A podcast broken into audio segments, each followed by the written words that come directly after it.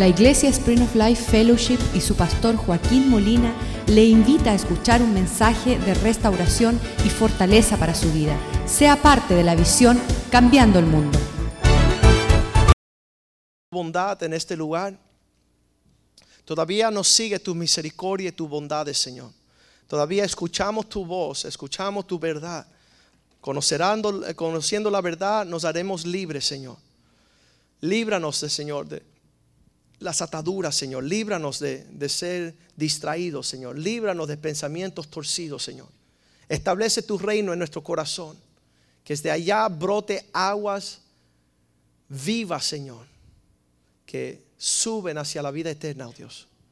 Padre, yo te pido que esta palabra sea, sea para la edificación de tu pueblo, Señor. Que nosotros esta mañana seamos edificados, Señor, uh, conociendo ser más sabios, Señor, en nuestro andar. Que el mundo sepa lo que hace un sabio, Señor, cómo se conduce aquello que está mirando, aquello que se ofrece. Te damos gracias, Señor, por la historia navideña, Señor, la historia de, de Cristo nacer en el pesebre, de Cristo ser visitado por los hombres sabios, Dios. Bendice tu palabra en el corazón de tu pueblo, Señor. Que podamos, Señor, ser ese pueblo el cual tú adquiriste por llegar aquí a la tierra. Te lo pedimos en el nombre de Jesús. Amén. Sabes que nosotros estamos llenos de fábulas. Estamos llenos de cuentos antiguos, de tradiciones que se van pasando de edad en edad y todos los países tienen un cuento diferente. Tanto así que aún el relato navideño muchas veces es para nosotros un cuento de Hades, un cuento de, de fábulas, y nadie sabe lo que es la verdad. Me acuerdo que cada vez que yo, cuando era joven, no éramos cristianos, no crecimos en una casa cristiana y uno se caía y tenía ahí una herida que venía corriendo mi abuelita y decía, déjame, déjame, que esto es la forma de hacerlo, sana, sana. Y entonces por ahí hablaba de ranas y todas esas cuestiones nos habían metido, pero no nos habían dado la realidad de lo que son las verdades. Y para, para muchos el, el, relato navideño es algo que es una fábula, que no tiene su base, pero sí tiene su base allá en Mateo capítulo 2. Mateo capítulo 1 es el nacimiento de Cristo en un pesebre, pero Mateo capítulo 2 versículo 1 dice cuando Jesús nació en Belén. Sabes que Jesús no es Mickey Mouse. No es, una, no es algo ficticio, fue un ser nacido aquí en la tierra. Y al nacer Jesús, nació en una región geográfica allá al lado de Jerusalén, en un, un, sitio que se llamaba Belén de Judea. En días del rey Herodes, habían reyes en esos tiempos que ejercían su mando sobre la tierra. Estaba bajo el gobierno, el imperio romano, estaba un rey llamado Herodes. Y le decían Herodes el terrible, porque el hombre era malo en verdad. Él llegó a matar a sus propios hijos, derramar la sangre de su familia, porque le hacían um, desafío al trono, a su liderazgo. Y cuando le cogieron la contraria, pues él le pasó la espada a sus propios hijos, su familia, derramando grande sangre. Y dice que vinieron uh, del oriente a Jerusalén unos magos. Al oriente de Jerusalén queda lo que se llamaba Persia, era un, una nación. Eh, había un gobierno de Babilonia y decían que estos venían del oriente, unos magos, unos sabios, unos hombres que estaban en una búsqueda cierta. Y ellos tenían un deseo diciendo, ¿dónde está el rey de los judíos que ha nacido? En esos tiempos yo estoy seguro que había muchas cosas aconteciendo en esa región, tanto económica como geopolítica, como social como familiar. Uh, y de verdad te diré que, que, los hombres sabios son aquellos que están fijando los tiempos de acuerdo a Dios. Que nosotros en este, esta época de la Navidad no estemos preocupados si, eh, si hay dinero, si las cuentas están pagas, si, si tenemos suficientes regalitos bajo el árbol de Navidad. No, no, no, no, no. Busquemos nosotros estar enchuflados, conectados con el Rey del Cielo, porque va y Cristo regresa. Y te quedarás tú perdido en un mall viendo a ver sacar una tarjeta de crédito que te da un descuento de, tu próxima compra, pero no es así. Estos hombres sabios andaban buscando el rey de los judíos, porque su estrella, mira dónde estaba la mirada de los hombres sabios, ¿dónde estaba? Para arriba. Alza tus ojos. Alza tus ojos a los cielos. Pídele al Señor tener una visión celestial de los propósitos de Dios para tu vida. Muchos están como gallinas. No sé qué es eso, pero decían lo que pica el pollo, ¿verdad? Están en la bobería mirando para abajo, cacateando ahí, estremeciendo cosas terrenales que no tienen cosas de bendición. Alcemos nuestros ojos, pídanle al Señor una visión para ver lo celestial. Muchas personas son tan ciegos como Bartimeo. Ese ciego que dijo, Jesús, hijo de David, ten piedad de mí, sáname. Quita mi ceguera, quita mi, mi inhabilidad de ver estas cosas. Personas escuchan los pastores y dicen, ¿de qué habla el loco este? Porque no tienen vista para lo sobrenatural. Y están, están puestos sus vistas en cosas terrenales. Dice, dice por allá Pablo en Filipenses, lo que ponen su vista en cosas terrenales se hacen enemigos de la cruz de Cristo. Porque su mente está en las cosas de lo que van a comer y beber. Están en lo terrenal, tienen su mente atada a la mortandad de esta vida. Y nuevamente cuando vemos estas jóvenes venir aquí, danzar y relatar el cuento navideño, para mí fue un refrigerio. Para mí fue, gracias Señor, que, que, me das un vistazo de lo que no son las cosas que agobian el alma. Dice la Biblia que tener vuestra mirada en las cosas naturales es muerte. Dice que aquel que, que, que se afana Dice que el afán de cada día ahoga la vida de Dios, ahoga el crecimiento espiritual, ahoga tu visión para las cosas que Dios tiene. Pero estos magos, estos hombres sabios, tenían sus miradas allá en los cielos. Y decía, hemos venido a adorar al rey de los judíos, el que ha nacido, porque su estrella hemos visto en el oriente y venimos a adorarle. El propósito de su venida no era bobearle era adorarle. Venían para postrarse frente al Dios del universo. Y tú quieres saber quién es un necio en verdad. Si estos son sabios, ¿quién es el verdadero necio? Lo dice el Salmo 14, versículo 1. El necio dice en su corazón, no hay Dios. Entonces él se levanta. Mira lo que dice ahí, Salmo 14, 1. Dice el necio en su corazón, no hay Dios. Entonces nosotros somos sabios porque ¿cuántos dicen si hay Dios? Dígalo, si hay Dios.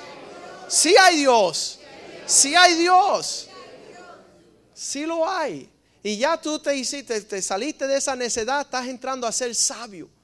Y Dios te andará andando con el sabio, te hará más sabio. Y cada día, un día se te aparecerá una señal del cielo y el Señor dirá, mira, esto es lo que estoy haciendo en estos días. Esto es lo que deseo hacer en estos días. Y por eso yo tengo un, deseo grande. Usted me ve uh, compartiendo mucho, me ve haciendo muchas cosas, pero el deseo mío es ver esa iglesia gloriosa. Yo creo en un pueblo que ama a Dios con todo su corazón. Yo creo en un, un pueblo que no se divide sus intereses, porque el de doble ánimo, inconstante. Hoy te dice sí hay Dios y mañana sí hay otra cosa. No, un, pueblo glorioso. Estoy bien deseoso de ver esa iglesia victoriosa. No la que trae todo el trajín de todo. ¿Sabes qué? Podemos sacar ropas sucias, pero estoy buscando y el Señor está buscando un pueblo que no tiene mancha ni arrugas. Un, pueblo vestido por gloria. ¿Por qué? Porque la sangre de Cristo, así dice que se entregó a sí mismo para presentarse una iglesia gloriosa. Y, existe, existe un pueblo que ama a Dios sobre todas las cosas.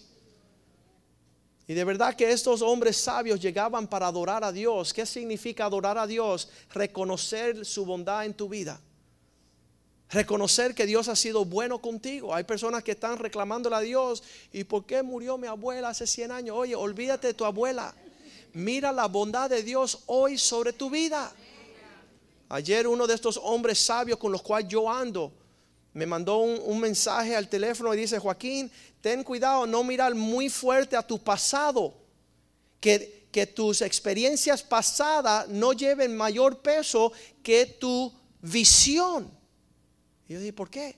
Porque si tu peso pasado es más pesado, te quedarás viviendo tu pasado y nunca llegará a, a, lo que Dios tiene para ti en el futuro. Te vas a estancar. Y muchas personas, hace dos meses atrás, un señor me dijo, no, porque hace 10 años atrás, ¿qué, tú haces, ¿qué tú haces ahí? ¿Qué tú haces en 10 años atrás? Hoy es el día que Dios ha hecho para que tú te alegres y te goces en Él. No puedo. ¿Por qué? Porque hace seis meses atrás. No permita que Satanás te ancle a tu pasado. Tú mira para arriba. Dice que pongas tus afectos, Colosenses 3.1. Mira para arriba por encima de las cosas. Vamos a leer uh, Colosenses 3, versículo 1. Dice, si pues habéis resucitado con Cristo, buscar las cosas de abajo. Muchacho, ¿qué tú haces mirando para abajo? ¿Qué tú haces arrastrando tu pasado? Mira hacia arriba. Pon tu afecto en las cosas que están arriba. Pon tu tesoros en las cosas de arriba. Porque allí donde está tu tesoro está tu corazón. Y dice, donde está Cristo sentado a la diestra de Dios, en las alturas. Abraham, sal para afuera. No, porque nomás que me diste no tengo. Sal para afuera. No, porque no voy a tener descendencia. Sal para afuera. Mira para arriba. Si tú puedes enumerar las estrellas, así va a ser la herencia que tengo para ti. ¿Qué haces mirando para abajo? Los hombres sabios están mirando para arriba. Tienen, eh, ¿sabe? Lo más lindo que hay en el Evangelio es la habilidad que Cristo tiene para levantar nuestra cabeza. Él es el que levanta mi cabeza. Cuando estoy cabizbajo y estoy desanimado y se me han ido todo el mundo, digo, Señor, tú estás en las alturas. Tú eres bondadoso, tú eres un Dios glorioso. Tú eres el dador de todas las buenas cosas de todos los dones perfectos. Queremos ser libertados. Sí, hemos visto cosas grandes, créeme. Las personas que han visto esta iglesia eh, se burlaban de nosotros. Ya no se burlan, tiemblan. Esta gente no están jugando, van a cambiar las naciones. Están cambiando el mundo. Estamos recibiendo um, correo. Eh, una de las cosas curiosas, le voy a decir una anécdota que nos sucedió allá en Ecuador. Fuimos invitados a predicar a la iglesia de, Jimmy Cornejo y vino también este negrito, ah, se llama el, obispo Dale Bronner, una iglesia bien respetada en Atlanta, Georgia. Y sentándome cenando con este hombre, dice Joaquín, tú me recuerdas a un amigo mío que se llama John Haggai. Y le digo, ¿quién es John Haggai? Bueno, es un amigo mío que hace 40 años atrás, él tenía 47 años y Dios le dio una visión de cambiar el mundo. Y él tenía 47 años hace 40 años atrás. Quiere decir que él tiene 87 años. Y él hace 40 años Dios le dio una visión de cambiar el mundo. Y él está en todas las naciones y Dios lo ha prosperado. Y es un hombre sabio, un hombre dedicado, un hombre íntegro. Y pues yo curioso cuando regresé ahora de Suiza lo llamé. Llamé a este amigo de él que tiene sus, sus oficinas principales en Georgia y le digo, mira, um, me es necesario sentarme a hablar contigo. Porque yo estoy seguro que un señor de 87 años que tuvo una visión de cambiar el mundo puede ayudarme un poquito, ¿verdad? Y dejé un mensaje ahí con su secretaria y él me llamó al ratito, me llamó, yo lo llamé como a las dos y media, él me llamó a las cuatro de la tarde. Y él dijo, Joaquín, uh, recibido tu llamada y, estoy interesado en conocerte. Uh, quiero que me visite ahora en enero y nos invitó allá a sentarnos con él una semana, la segunda semana de, enero, para poder andar con los sabios. Yo estoy harto de andar con necios. De verdad. ¿Sabes por qué? Porque atrasan tu caminar en las cosas de Dios. Quieren estar jalándote lejos del propósito de Dios. Y tú lo ves ahí postrados. Dice la Biblia que son náufragos. Como no navegaron bien y listos, ahí se naufragaron porque pusieron su, mirada en las cosas de esta tierra. Y de verdad que Dios está haciendo una cosa hermosa y nuestras, miradas, muchas personas me vinieron hace tres o cuatro semanas y dicen, oye pastor, estoy preocupado. ¿Tú sabes por qué estás preocupado? Porque tú no estás mirando para arriba. El trono de Dios está establecido y no se mueve.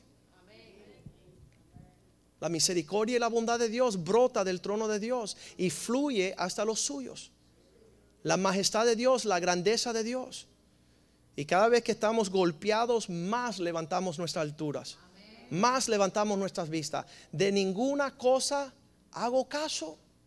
Lo decía Pablo en Hechos 20, 27. De ninguna cosa hago caso, 2024. Sino que yo he decidido terminar la carrera que he comenzado en Cristo. Y puedo terminar esta carrera con gozo. Mira lo que dice Hechos 20:24, pero de ninguna cosa hago caso. Ahora le hago a usted la pregunta, ¿de qué está haciéndole caso a usted? De algo, porque de eso estás triste, por eso estás cabizbajo, por eso no estás caminando, por eso todavía no sirves a Cristo. Oh, porque yo, yo, yo, alza tu vista. La cosecha está lista. De ninguna cosa le doy importancia. No estimo lo que me sucede como algo precioso para mí, porque yo tengo como fin acabar mi carrera con gozo. Y si alguien te, alguien o algo te roba el gozo, mister, dile, oye, ladronazo, vuélveme mi gozo. Sea un pensamiento, sea una situación, dile, hey, ladrón, te cogí siete veces de vuelta. Lo promete la Biblia. Dame el gozo porque el gozo del Señor es mi fuerza. Y sabes que vienen muchas noticias. Este fin de semana hubo un acontecimiento. Ahí vino Satanás. Satanás es el, el perfecto tiracurva. Le tiró una curva a una hermana que hizo así. Uh, no voy para la iglesia el domingo. Y no está aquí este día. No me miren así porque somos así todos. Todos. Viene Satanás a tirarnos una curva y nosotros nos ponchamos. No voy a la iglesia, me puse bravo. ¿Eh? Satanás te sacó muy fácil de la carrera. Una curvita ahí. Puede ser una palabra un hermano, una situación, pero no permita que Satanás te turbe vuestro corazón. Pon tu mirada en alta y empieza a hablar como un hombre sabio. Tú verás, cuando empiezas a hablar como un hombre sabio, tu corazón empieza a alinearse con tus palabras y empiezas a hacer lo que estás hablando. Pero muchas veces Satanás nos tiene en una palabrería torcida yéndonos de nuestra meta. Vamos a volver a Mateo 2, donde están los magos buscando el Rey de Gloria, ¿verdad? Y le doy gracias a Dios porque el Rey de Gloria vino al mundo y su pensamiento en lo que los reyes estaban buscando, adorarlo a Él, Él estaba buscándote a ti. Él dijo, yo vine a buscar lo que estaba perdido. Y nos capturó, nos alcanzó el mensaje del Rey de Gloria. Dice después diciendo, ¿dónde está el Rey de los judíos que ha de nacer? Porque su estrella hemos visto en el oriente y venimos a adorarle, venimos a rendirle adoración al que más se lo merece. Hemos venido a adorarle, hemos visto su estrella en los cielos. Muchos de nosotros no vemos nada. Vemos unas noches bien nocturnas. Yo estoy, ah, yo estoy seguro que ese día pasaron un montón. Dice que estaba, no sé cómo le dicen en, español, pero dice que estaba llena. Es, ese hogar donde estaba llegando María y José decía, no tenemos lugar para ustedes. El mesón estaba repleto. Entonces vayan allá a un establo que queda por detrás y quizás ahí se puedan arreglar con los animales. Y para algunas personas pasaron por ese establo pensando que nada estaba aconteciendo. Pero ahí los ángeles vinieron y llamaron los pastores que estaban en los campos y vinieron por allá. Estaban en pos de la búsqueda de este, de este niño que había de nacer, estos hombres sabios. Dice la Biblia después, oyendo esto el rey Herodes, se turbó él y toda Jerusalén con él.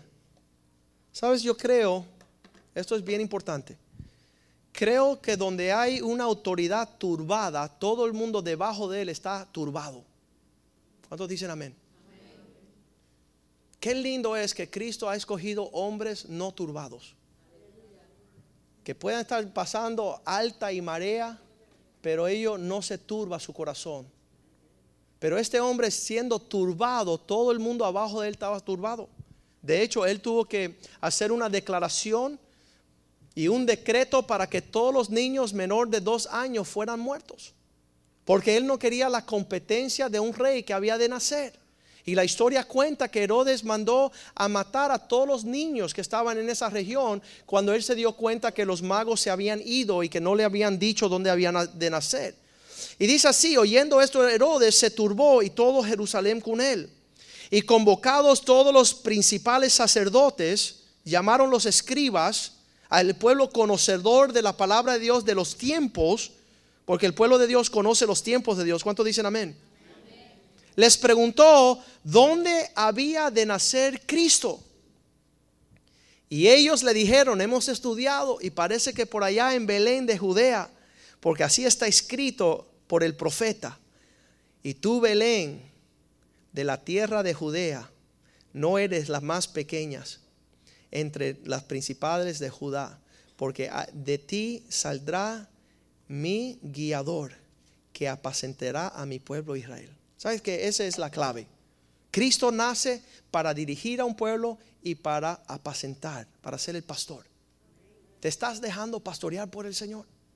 ¿Te estás dejando que Cristo sea el guía de tu familia, de tus hijas, de tus hijos, de tu futuro? ¿O estás permitiendo que la economía y las cosas que están hablando fuera de la casa de Dios sean las importancias que tú pones como meta en la casa de tus hijos? ¿Sabes qué? Será triste el momento que Cristo dije, yo vine para guiarte y apacentarte, pero no vinieron a mí. No permitieran que yo fuera su pastor. ¿Sabe la diferencia en que una oveja come pasto verde y un chivo come de todas las cosas? ¿Se imagina que Cristo vino para apacentar a su pueblo y que su pueblo esté comiendo lo que come el chivo? Por falta de escuchar su voz, por falta de dejarse dirigir. ¿Sabes lo que cuando yo veo una palabra como esa, yo digo, Señor, quiero arrepentirme. Quiero volver a los inicios de tus propósitos, porque allá en Belén ha de nacer el que guiará a mi pueblo, el que apacentará a Israel. Y si estamos como un pueblo sin ser apacentado, sin ser guiado, pues de verdad que no conocemos lo que es la época de la Navidad.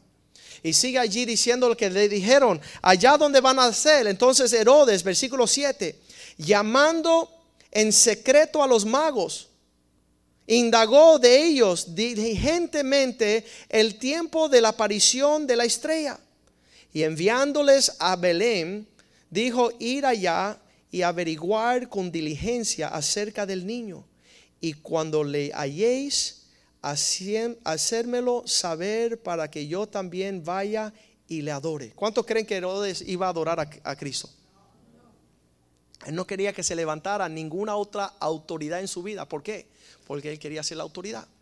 Y los hombres que piensan así no tienen lugar para Cristo ni tienen lugar para la obra de Dios en sus vidas. Tengo un tío que siempre decía, mi tía dice, yo soy el rey, yo soy el que mando, yo soy Dios en mi casa. Qué triste, ¿sabes por qué? Porque Cristo no mandaba donde ya existía un rey. Pero vendrá el día donde dice la palabra de Dios que toda lengua confesará y toda rodilla doblará, diciendo que Cristo es el Señor. Y hay hombres que hoy día deciden no hacerlo, deciden jugar y vacilar en el rendirse al señorío y la autoridad de Dios. Pero un día yo veré con mis propios ojos, veré estas rodillas doblar, veré estas lenguas confesar que Él es Señor.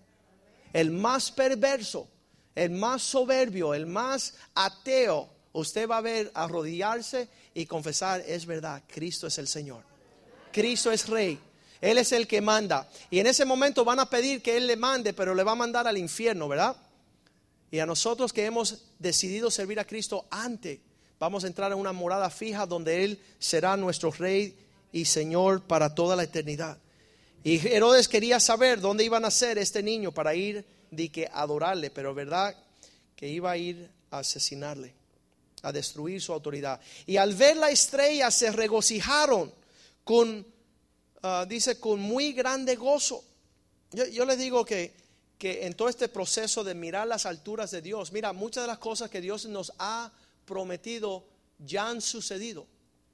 Entonces nos gozamos porque, porque ya han acontecido, es una celebración. Pero muchas de las cosas han de acontecer, nuestro gozo eh, eh, se queda en un nivel máximo. ¿Por qué? La estamos viendo ahí. Estamos viendo lo que Dios ha prometido ha de cumplirse. Y eso es lo lindo de estar con la mirada en las promesas del Señor. Y ellos viendo la estrella, viendo las alturas, estaban llenos de gozo y siguieron su rumbo. Al entrar en la casa, porque no entraron en el pesebre. Esto ya fue después de mucho tiempo. Yo sé que las, las películas, porque tienen que ahorrar bastante, ponen los reyes magos ahí con los pastores en el pesebre, todo el mundo una fiesta bien grande.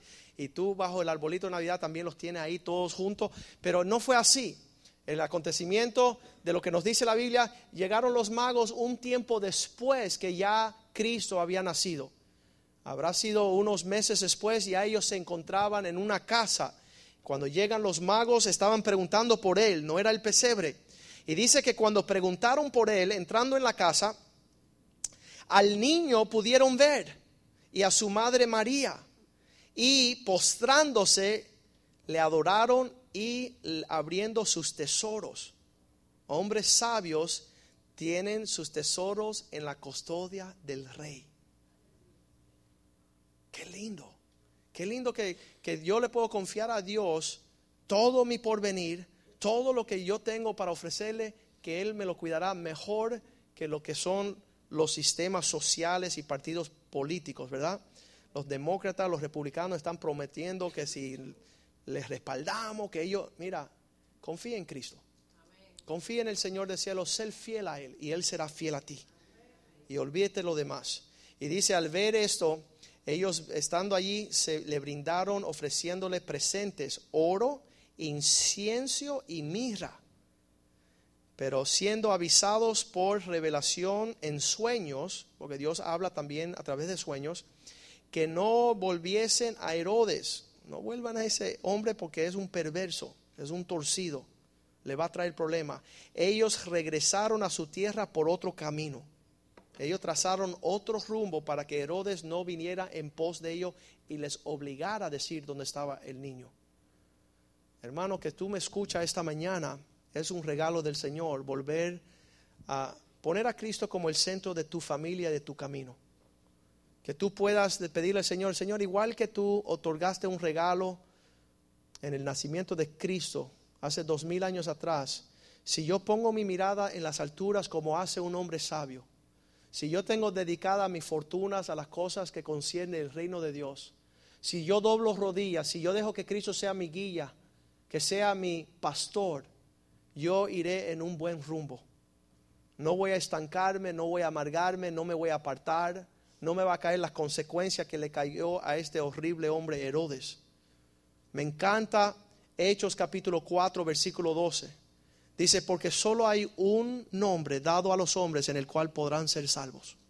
Tú no tienes que buscar tu salvación en ninguna otra cosa que no, sea Cristo. Cristo es el gran médico, es el gran eh, eh, eh, economista, es el gran sociólogo, el gran psiquiatra, el gran, gran poderoso de todos los tiempos, brindando salvación a los hombres continuamente. Tú no que tienes que poner tu confianza en otra cosa que no sea Cristo. Y dice la Biblia, y leamos juntos, en ninguno otro hay salvación, porque no hay otro nombre bajo el cielo dado a los hombres en que podamos ser salvos. No sé dónde está tu esperanza y quizás tú digas, bueno, ya yo soy salvo, pero tú tienes que ser salvo de un montón de cosas. Todavía, todavía el rescate del Señor tiene que, que extender su mano y librarte de todas las acechanzas del enemigo. Y Él quiere salvarte, pero, pero mira, invoca el nombre de Cristo. Honra el nombre de Cristo. Que el nombre de Cristo sea tu castillo fuerte. Y entonces tenemos también allá el propósito de nuestra existencia. En Hechos 17, 27. Dice, por esta razón, Dios trajo al hombre a la existencia. Tú te dices, ¿por qué yo estoy aquí en la tierra? ¿Por qué es que, por qué es que yo ando? ¿Por qué es que respiro? ¿Por qué es que estoy casado con esta mujer y tengo estos hijos? ¿Por qué? ¿Por qué? ¿Por qué? Dice, para que busquen a Dios. No sé lo que tú estás buscando, no sé en qué te estás recreando, cuál es tu necesidad, pero Dios te puso aquí en la tierra para que busque de Dios. Para que si alguna manera, palpando, alguna forma, tú que eres ciego, que no ves clarito, que tú te acerques cada momento más con cada palabra que es lámpara a tus pies. Para que puedas hallarle. Lo más glorioso de buscar de Dios es, que Él se deja hallar. Eso, eh, Sabes que la religión budista dice que no importa cuánto tú busques a Buda, nunca lo vas a hallar. Qué horrible. Pero aquí dice la palabra, el que lo busca, lo va a hallar, lo va a encontrar. Y nosotros hace 28 años atrás encontramos a Cristo y sanó nuestra familia, sanó nuestra salud, sanó nuestro caminar, sanó nuestra avaricia, sanó nuestro egoísmo. El hombre está plagado con, con un egoísmo horrible, horrible el egoísmo del hombre. Estamos hablando de, una jovencita que sus padres la crían toda su vida. El joven con quien hablaba ayer decía, mira, 10 años hemos estado eh, ministrando y, amando y perdonando y, en un segundo se levantan y se van sin conocer a nadie. Y a ti te espera peor, le dije, porque te acaba de conocer hace seis meses. El que no tiene a Cristo en su corazón es muerto. Es un muerto viviente, es un esos zombie. Está en, esta vida sin saber por qué está. Le dijimos, en 10 años le dijimos a esta niña que no se fuera con un impío, con un incrédulo. Eh, yo le dije, en 10 años, ¿cuántas veces tú crees que uno le dice a una joven, no te vaya con un impío? En 10 años. Y ella dijo, bueno, yo me imagino que un montón de veces. Y yo, bueno, una vez por semana, vamos a ponerle, una vez al mes, por 10 años. Son 12 por 10, 120 veces se le dijo. ¿Y qué fue a hacer ella? Se fue con un incrédulo. ¿Qué eres tú? Le dije. Pero Dios tiene bondad. Dios te está llamando a arrepentimiento. Dios te está llamando a buscarle a Él. Para que tú le adores, para que le conozcas, para que le halles. Aunque ciertamente, escucha esto, ciertamente no está lejos. Eso es lindo. Vamos a poner ese versículo otra vez. Hechos 17, 27. Porque ciertamente no está lejos está cerca de cada uno de nosotros. Entonces, si está cerca, vamos a hallarle, vamos a buscarle, vamos a servirle. Pónganse de pie conmigo esta mañana y vamos a decirle, Señor, gracias que todavía tú estás buscando hombres sabios que estén con su mirada en alta, buscando las cosas eternas. Yo no quiero estar en una inversión económica. No quiero, sabes, la, respuesta de nuestra existencia no está en el dinero. Muchos de ustedes quieren mucho dinero. ¿Sabe quién sabe que la respuesta no está ahí? El rico. El rico sabe que allí no tiene respuesta. ¿Y sabe quién más sabe? El hombre de negocios. ¿Por qué? Porque él tiene negocios. Y él sabe que la respuesta no está allí. Entonces busquemos a Cristo. Hagamos prioridad para las cosas que, son del Señor. Inclinando, inclinando nuestros rostros. Le quiero hacer la invitación para que oren igual que yo hace 28 años atrás. Yo había sido monaguillo, había caminado, estábamos en la iglesia, en todo lo que era el, el catecismo. Y sabes que había orado, pero nunca como este día que yo me arrepentí. El día que le pedí al Señor que entrara en mi corazón. El día que Cristo nació y yo nací de nuevo.